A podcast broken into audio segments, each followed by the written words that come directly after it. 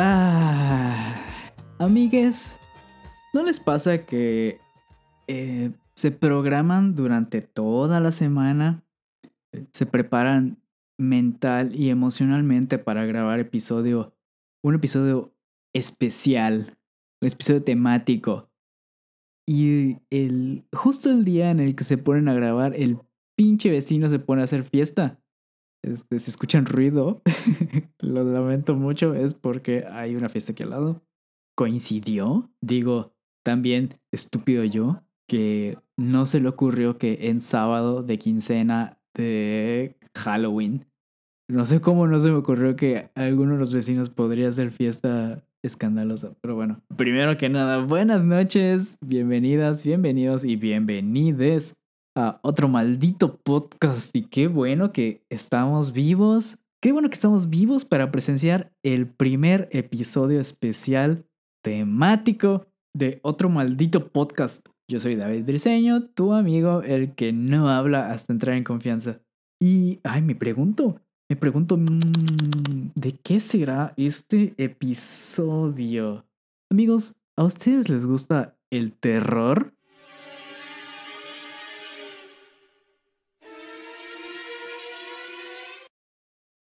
Ah, perro, traes el sonidito de Dross. pues claro, no sería un episodio de terror como tal si no tuviera los soniditos oficiales de Dross. Este, qué qué risa con, con Dross, con mi querido Ángel David Revilla. Eh, un saludo a Dross. Pero bueno, como decía, amigo, amiga o amigue, eh, ¿a ti te gusta el terror? Qué bueno que lo dices porque a mí también me gusta el terror. Así que aquí tienes las ocho películas de terror. Ah, no es cierto. No, vamos a hablar de películas.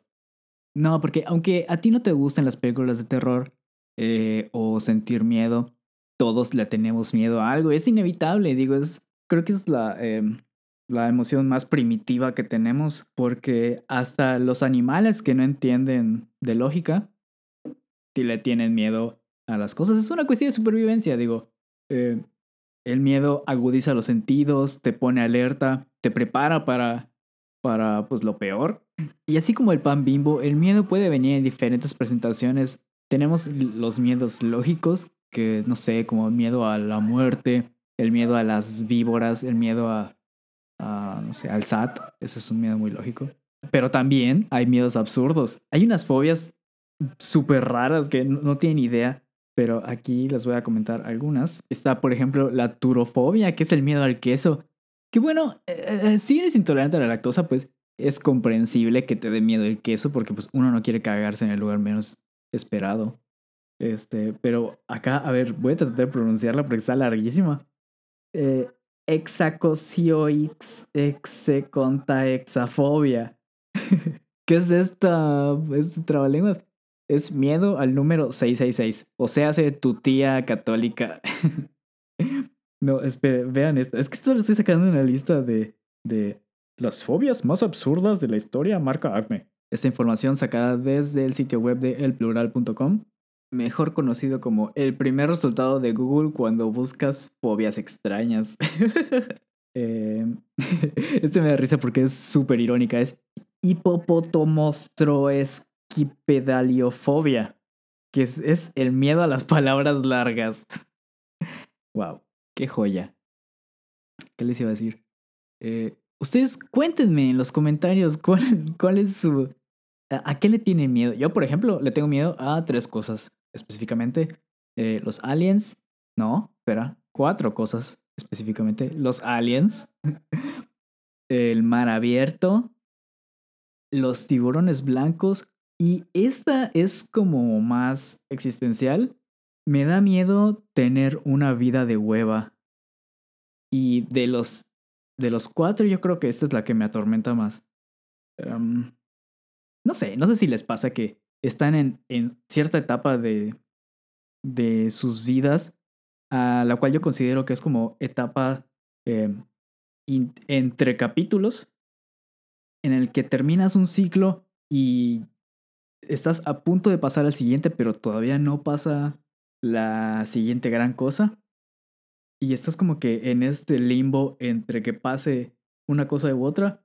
Bueno, en estos momentos es cuando más se acrecenta este sentimiento y esta fobia a, ay, ¿será que ya me estanqué? ¿Será que este, no tengo futuro? ¿Será que...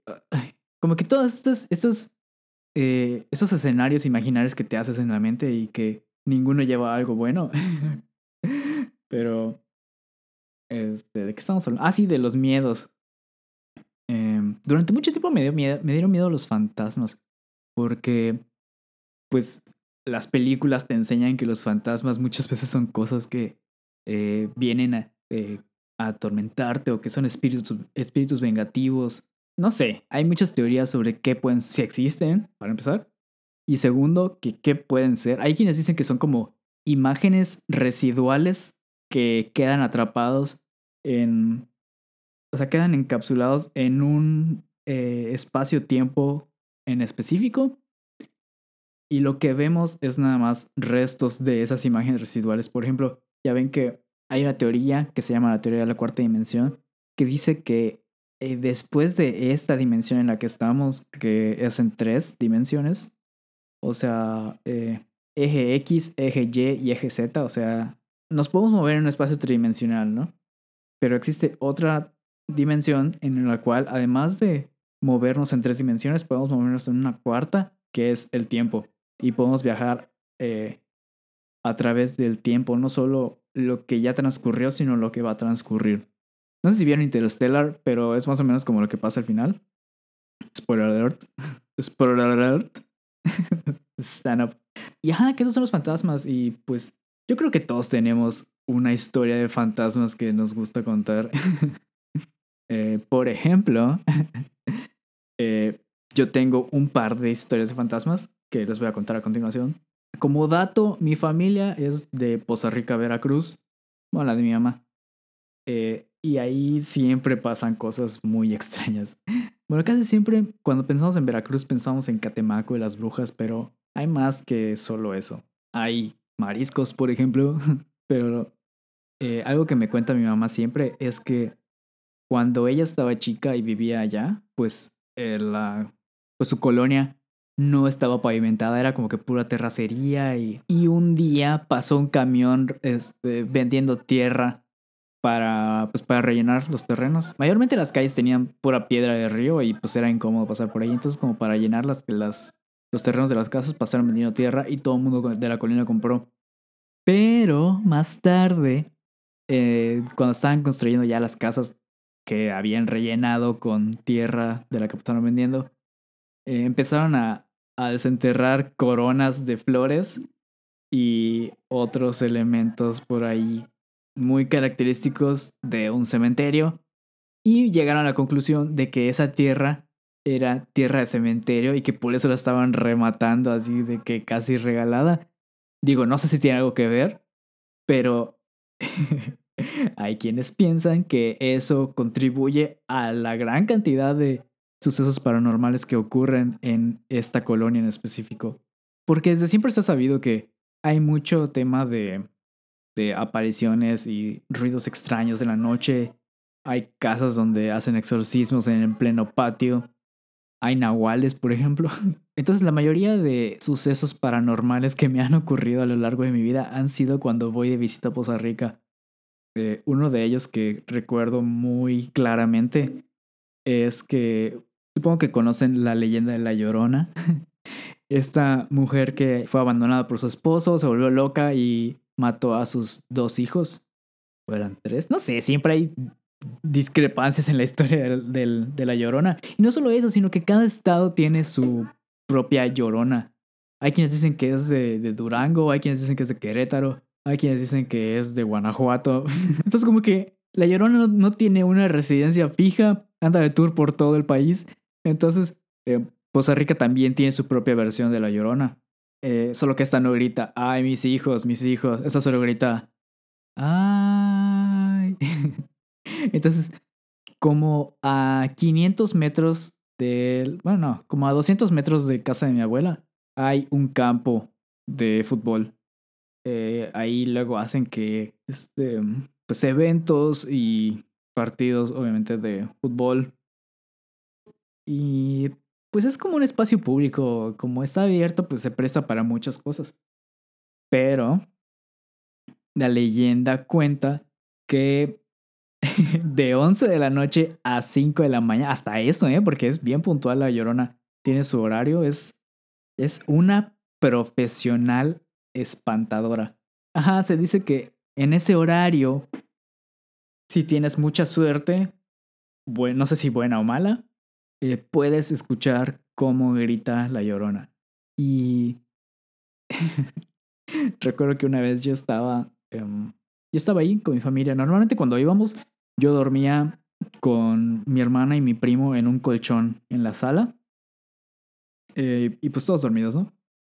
Eh, pero en esa ocasión ah, tenía un tío que ya falleció, descansa en paz. Eh, y ese, ese tío estaba durmiendo, estaba también de visita, pero como no había más camas, pues él dormía en la sala, ¿no? Entonces, de acuerdo con el protocolo de la llorona, así está el pedo. Primero, los perros de toda la calle empiezan a ladrar, seguido de un silencio repentino, y a continuación se escucha el evento, ¿no? Entonces, eh, primero empecé a escuchar a los perros, lo cual era súper raro porque sí ladran, pero no todos al mismo tiempo. Entonces cuando empecé a escucharlos, enseguida se me vino a la mente, no mames, no mames, no mames, no mames, ahí viene la llorona. y en eso se, cuando se callaron, yo abrí los ojos y volteé a ver a los que estaban ahí en la sala conmigo para, para ver si alguien estaba despierto para presenciar eso conmigo. El único que estaba despierto era mi tío y nos vimos a los ojos. Y me dijo, ya duérmete, hijo. ya mejor no escuches nada. Eh, y ahí fue cuando sonó el ¡Ah! Y así que no mames que esto es real. Este. Yo tenía como, ¿qué será? 12 años, 13. Eh, así que era muy. Como que ya tenía uso de razón, ¿no? Digo, ya podía diferenciar entre este, una alucinación o o algo real. Y la verdad es que no sé qué pudo haber sido. Solo sé que eso fue lo que oí. y así, o sea, hay, pasan muchas cosas raras ahí. Recuerdo que igual hubo otra ocasión en la que yo estaba... Eh, como siempre me contaban historias de terror mi tía, bueno, mis tíos y mi abuela. yo era un niño bien miedoso. Eh, pero me gustaba, me gustaba como que sentir ese miedo de, ay, ¿qué tal si sí? ¿Qué tal si, si, si ahorita se aparece? Bueno, decían que había un, un señor de negro que caminaba por la calle. Que, que sea, sea un, un demonio, un fantasma, lo que sea, ver a un señor de negro. Eh, o sea, vestido de negro, no de tez morena. no me vayan a cancelar, por favor. Eh, ya de entrada ver un señor en la noche es, es peligroso. Cuídense mucho. No, a lo que voy es que, pues como había tanto repertorio de historias de terror, era muy difícil para mí quedarme dormido porque siempre estaba a la expectativa de, oye, a ver si pasa algo, ¿no? y recuerdo que una vez, em, les digo, yo dormía en la sala. En la sala está el baño, pero es una puerta grande y vieja de metal con una ventana de vidrio. ¿Cómo se llama ese vidrio que, que tiene una textura para que no se vea lo que está del otro lado? Mm, bueno, este vidrio, creo que ese es merilado. Mm, tiene ese vidrio, entonces cuando hay alguien, se ve pues la luz de adentro prendida a través del vidrio y pues se ve una silueta, ¿no? Entonces yo estaba en ese limbo entre dormido y despierto y en eso aún con los ojos cerrados puedes ver que se prende la luz, ¿no? Se prende la luz y abro los ojos. Y se me hizo extraño porque digo, como les digo, es, es una puerta muy grande, muy pesada, entonces cuando la abres hace ruido, rechina muchísimo y no escuché nada de eso, entonces fue como de, ay, ¿será que ya me estaba quedando dormido y no escuché cuando abrieron? Bueno, X, debe ser mi abuela, porque sí veía que había una sombra que se movía dentro del baño. Y volví a cerrar mis ojos y dije, bueno, pues ya X, vete a dormir. Y en eso se apaga la luz. Y abrí los ojos para ver en qué momento eh, se abría la puerta, pero no, no se abrió. Y dije, ay, espero que no sea lo que estoy pensando. Entonces volví a cerrar los ojos pero seguía sin escuchar que se abriera la puerta. Entonces cuando los volví a abrir, las luces estaban apagadas, entonces no se veía bien. Solo se filtraba un poco de luz de la calle. Pero podía ver la silueta de un señor vestido de blanco que estaba sentado en un sofá al lado del colchón eh, donde estábamos dormidos. Y esa vez no estaba mi tío, solo estábamos mi, primo, mi hermana y yo. Pero ellos estaban jetoncísimos, o sea, no puedo creer que, que ellos pudieran dormir tan a gusto ahí. Y cuando yo veo a esta figura, me petrifiqué, no supe qué hacer porque pues... Imagina, ¿qué harías tú si despiertas en medio de la noche y ves que un señor de blanco que no identificas está sentado viéndote dormir? Solo, solo imagínate la escena. Era evidente que me iba a petrificar, no supe qué hacer, no sabía si eh, despertar a, mi hermana o hacerme el dormido o... Eh, no sé, pero extrañamente no sentía peligro. Hay ocasiones en las que, incluso cuando tú vas caminando por la calle de noche, puedes, estás en estado de alerta y te sientes vulnerable. Ahí yo no sentía peligro, solo me sorprendió el ver a alguien ahí observándonos. Pero pues como que no le puse mucha atención y por un momento pensé que no estaba ahí realmente, que solo era un espejismo o algo así. Pero en eso se levantó caminó hacia la ventana, se asomó por la ventana como para ver si venía alguien en, la calle, ¿saben? Y se dio la vuelta y caminó hacia el pasillo donde yo ya lo perdí de vista. Y a la mañana siguiente yo me levanté temprano porque quería comprobar quién de los que, estaba, de los que estábamos ahí traía un atuendo blanco como esos. O sea, como el que traía el señor que vi. Y nada, mi abuela duerme como que en un camisón. Mi mamá tenía una pijama rosada, mi papá duerme en short y, camiseta sport. Eh, y nadie traía eh, pijama blanca. Entonces se lo conté a mi mamá y mi abuela. Y en eso me dice mi abuela, mira, ven acá. Y vamos a, me lleva a su closet, abre y saca de un cajón una pijama blanca idéntica. y me dice, eh, esta pijama le pertenecía a tu abuelo. y así de que, ah, no ma. pues, pues mínimo, hola, que hubiera dicho. O, eh, tranquilo, solo vengo a ver que estén bien. no nada más te presentes así. Eso es súper creepy. Digo, como que sí, este, podía reconocer un poco la silueta. Tenía esta, este cuerpo muy característico de de abuelito con una pancita, pancita tierna, ese peinadito cortito de los lados. Y no sé, así muchas cosas raras han pasado en mis viajes a Costa Rica. Hay una señora, la vecina de mi abuela, dicen que es Nahuala. Para los que no saben, un Nahual es eh, como un brujo, más o menos, que tiene la habilidad de cambiar de forma, eh, ya sea en animales o eh, hay quienes dicen que igual se pueden transformar en elementos. O sea, como que en fuego o en niebla o en viento. Este. Pero casi siempre se, se, asocia con animales, ¿no? Así que, hay un nahual se transformó en. en. en tlacuache. Ahí siempre dicen que todos se transforman en tlacuaches. Eh, o que se transformó en, en puerco.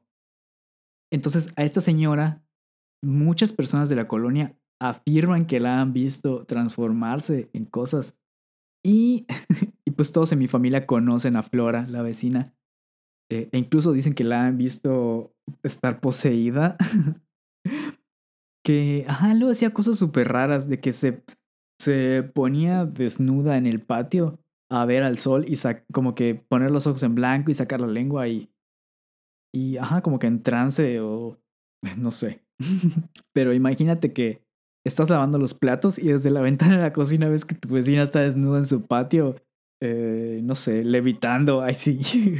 o que estás caminando por la calle, pasando por esa casa y ves que la vecina saca su lengua y agarra una fruta de un árbol, porque historia real, bueno, no sé si es real, pero historia que me han contado mis tíos.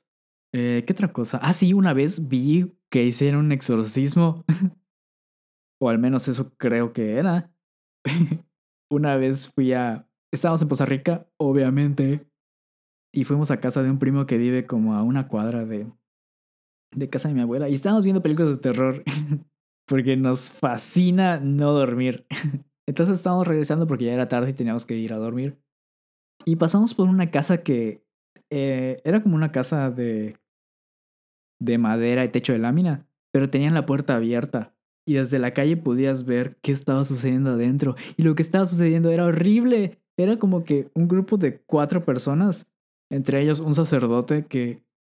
Eh, el sacerdote de la colonia, que estaba ahí con su Biblia y estaba como que estaba diciendo cosas a un señor que tenían sometido en contra una mesa boca arriba y el señor se estaba como que estaba forcejeando para soltarse y veías al padre que estaba aventándole agua y no sé así como que qué está pasando pero ajá mi primo que era más grande es nos dijo no vámonos mejor porque esto no se ve nada seguro y ya nos dejó ahí en casa de mi abuela pero ay no qué miedo ¿A ustedes les gustan las historias de terror?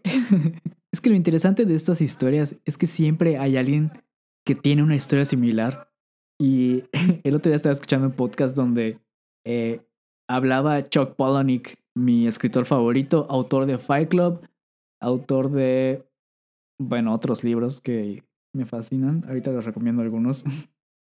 Eh, que decía que las mejores historias no son las que te dejan sin habla, sino aquellas con las que puedes relacionarte y que dan pie a más conversación o incluso anécdotas similares. Y sí, o sea, porque una buena historia es aquella en la que, que hace clic con algo dentro de ti y te lleva a un lugar en tu mente en el cual tú encuentras algo con que relacionarte.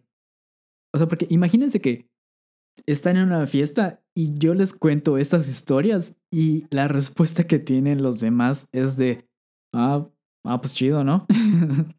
bueno, eh, ¿quién tiene hambre? Eh, muy diferente es que si yo les cuento esto y ustedes dicen, no mames, a mí me pasó algo similar. Y proceden a contarme su anécdota y eso enriquece el, eh, la conexión que puedes hacer con alguien. Y eso creo que eso es lo que de verdad me fascina de las historias de terror. o sea, conocer más de la gente, porque ahora ustedes conocen más acerca de mí. Ya pueden decir que la conexión que tenemos, ustedes como oyentes y yo como narrador, eh, se hizo más fuerte gracias a esta anécdota.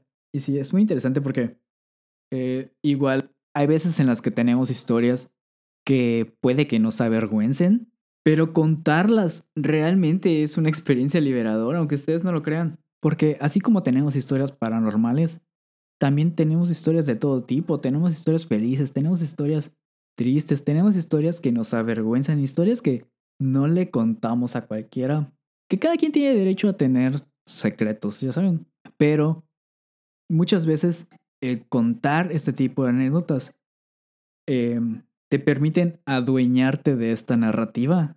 Y al adueñarte de tu propia narrativa, ya no puede hacerte daño. Es como, como Tyrion Lannister, en Game of Thrones, eh, este personaje que es un enano al cual todos tratan con desdén y se burlan de él y lo tratan como basura, simplemente por ser un enano, pero es una persona súper inteligente que lee más que la mayoría, que sabe más que la mayoría. Sin embargo, a pesar de toda esta inteligencia que él tiene, todo este conocimiento, la gente, a la gente no le importa porque ellos, ellos solo lo ven como un enano inservible, eh, un engendro y un monstruo. Entonces él lo que hace es tomar todos esos insultos, adueñarse de ellos, para que así no puedan lastimarlo. Citando a Tyrion Lannister, nunca te olvides de quién eres, porque el resto del mundo no lo hará. Pórtalo como armadura y nunca podrá ser usado para lastimarte. o sea, enorgullécete de quién eres. seas, este, seas como seas seas alto, chaparro, gordo, flaco, feo, hermoso.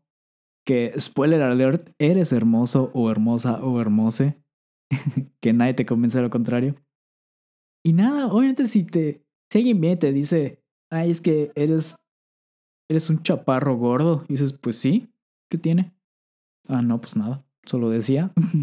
Entonces, aunque puedas tener sucesos en, en tu vida que te hayan marcado eh, de manera positiva o negativa o que tal vez no te atrevas a hablar de eso. Esperemos que con el tiempo puedas estar listo para hablar de eso. Y es posible que otra persona pueda relacionarse con esa historia y sentir el valor para también contar una historia que le apene. Em, volviendo al tema de, de Chuck Palahniuk, él cuenta... Chuck Palahniuk es conocido por tener historias muy perturbadoras y muy retorcidas, polémicas diría yo. Eh, por ejemplo, tiene un libro que habla de una actriz porno que quiere romper el récord del mayor gangbang de la historia al tener sexo con 600 hombres en, en un video. Que por cierto ese libro está muy bueno, se llama Snuff. Lo interesante de aquí es que la trama está contada desde el punto de vista de, tres hombres que están en la sala de espera aguardando su turno para entrar al set de grabación, ¿no? Y ellos no lo saben todavía, pero ellos tres están relacionados entre sí, pero aún no saben cómo o de qué manera están relacionados. Está muy bueno, les recomiendo muchísimo. Entonces, Chuck empezó haciendo historias cortas eh, que luego se transformaron en libros completos, en novelas completas. Por ejemplo, una de sus historias más conocidas es una historia corta llamada Tripas o Guts, si lo lees en inglés, que eh, son tres relatos de tres personas diferentes y de cómo o sea, son tres adolescentes que se masturban de diferentes formas y uno de ellos se masturba de una manera muy peculiar, que es eh, en la alberca de su casa. Eh, él nada al fondo y por el tubo del desagüe, por donde se va filtrando el agua, él se sienta ahí, lo cual lo describe como si te estuvieran pues lamiendo el o succionando el ano. Eh, y ahí procede a masturbarse y pues, ajá, ¿no? Pasa la cosa. Pero un día, al intentar hacer esto, su ano queda atorado ahí por la presión, eh, lo cual provoca que su ano se prolapse, que si no saben qué es, es cuando pues se te voltea el calcetín, vulgarmente dicho, y el tubo del desagüe le empieza a succionar las tripas. Entonces, él muchas veces, eh, cuando tiene eventos en vivo, lee esta historia y en muchas ocasiones la gente eh, reacciona de diferentes formas. A veces le, lo abuchean, hay veces en las que la gente se desmaya, hay gente que vomita cuando escucha esa historia. Y Chuck cuenta que en una ocasión, después de leer esta historia, al terminar el evento, eh, una señora se acercó a él y le dijo, oye, quiero darte las gracias por haber contado tu historia. Bueno, ella no sabía que no, la historia no, se trataba de Chuck, pero como está contada en primera persona, pues ella pensó que hablaba de sí mismo. Entonces le dijo, quiero darte las gracias por contar esa historia, que estoy segura de que fue muy difícil para ti haberla contado. Y yo tengo una historia que tampoco me, que también me es difícil contar. Y esta señora tiene como 50, 60 años. Y le, le dice a, Chuck que cuando ella era niña, antes de que existieran las niñas scouts, había otro grupito de niñas que igual hacían como que lo mismo de vender galletas eh, puerta a puerta en Estados Unidos. Y que un día ella no se sentía bien, así que se quedó en casa y pues no fue a la reunión de, de las brownies, así se llamaban, ese grupo, brownies. Eh, vestían de un uniforme beige con con una falda café, un pañuelo café y un sombrerito café. Y no fue, y su mamá tenía como un tapetito que lo enchufabas y vibraba y se calentaba, como para calmar este malestar estomacal, cólicos, etc. Y que ella se acostó boca abajo sobre ese tapetito, pero que eh, mientras estaba dormida, no, de alguna manera ese tapete terminó entre sus piernas y que la sensación que ella tuvo fue indescriptible, que nunca se había sentido así en la vida. Entonces, al día siguiente, ella fue al grupo de los brownies y les dijo, oigan, brownies, tienen que probar esto. Y le empezó a mostrar a todas las niñas cómo usar el tapete, eh, que si te lo pones entre las piernas se siente muy chido porque vibra y se siente calentito y todo eso. Entonces, a partir de ese día, todos, todas querían ir siempre a casa de esta niña y se volvió la niña más popular entre los brownies pasó de ser la niña a la que todos mugroseaban y decían, ay, no te juntes con Panchita, porque es bien rara, a ser la más popular de todas ellas y a la que todos querían ir a visitar. Pero lo malo es que esta popularidad llegó a su fin el día en que la mamá las encontró a todas, eh, pues pasándola chido con este tapetito. Y lo que hizo fue amablemente eh, decirle a las niñas que se regresaran a sus casas. Y una vez que se fue la última, eh, arrancó el enchufe de la pared y empezó a, pues, latigar a la hija con ese cordón. Eh, y cito, estoy citando, ¿eh? Le empezó a decir, ah, eres un...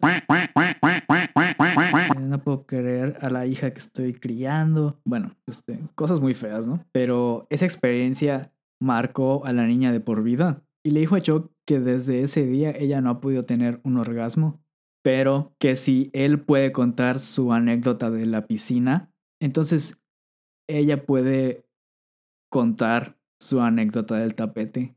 Y pues es lo que les decía hace rato, ¿no? Que al ella reconocer que ese evento pasó y pues de cierto modo hacer las paces con ese suceso en su vida, puede iniciar un proceso de sanación y que podamos empezar a superar estos, estas experiencias traumáticas.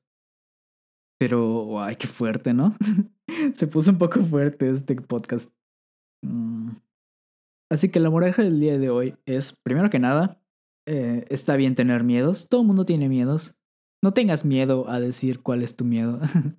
aunque sea, aunque tú pienses que es ridículo, pienso que cada quien vive la vida de forma diferente. Y puede que algo en tu vida te haya hecho eh, desarrollar un miedo hacia algo en específico. Por ejemplo, eh, por ejemplo, digamos que un día compraste una hamburguesa y cuando la mordiste tenía una cucaracha adentro y te la comiste también.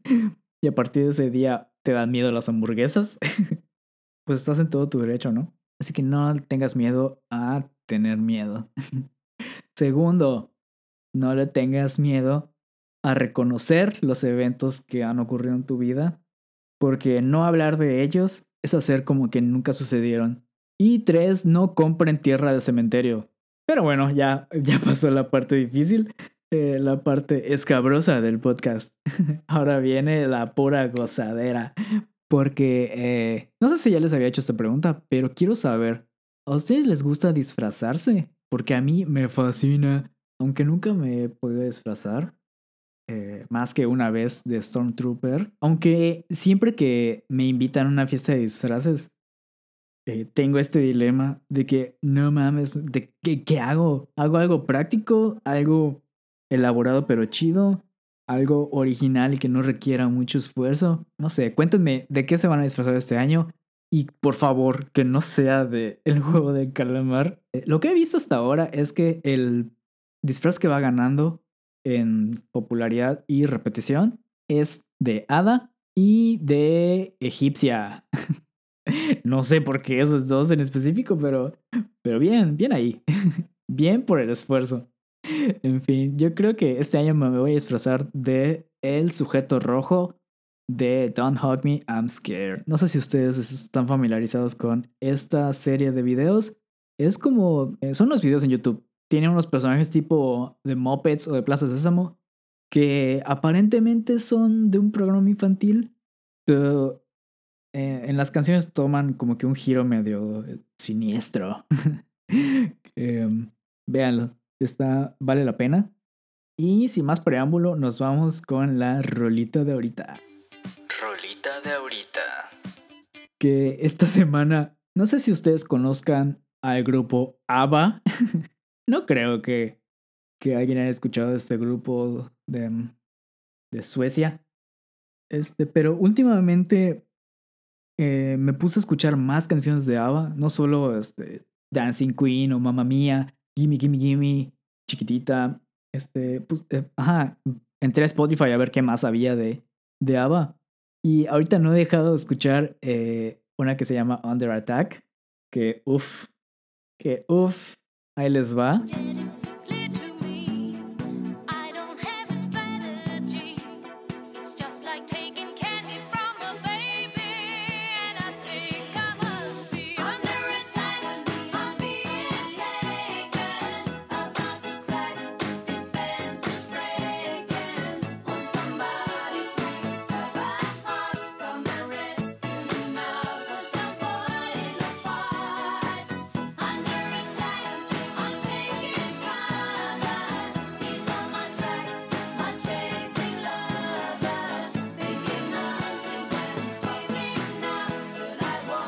Vistazo a esta joya de ABBA del año 1981. Y pues nada, muchas gracias por acompañarnos una vez más. Espero que tengan un feliz Halloween. Como usted ya sabe, apenas termine Halloween, ya empieza Navidad. y una vez que es Navidad, ya se acabó el año, así que feliz año nuevo. Los quiero mucho. Lávense las manos y la cola. Les recuerdo que próximamente va a estar todo en YouTube. Eh, mi Patreon, chequen mi Patreon. Eh, si no sabe cómo acceder a mi Patreon, pregúnteme. No sea miedoso. Y pues nada, los quiero mucho. Que no les jalen las patas. Bye.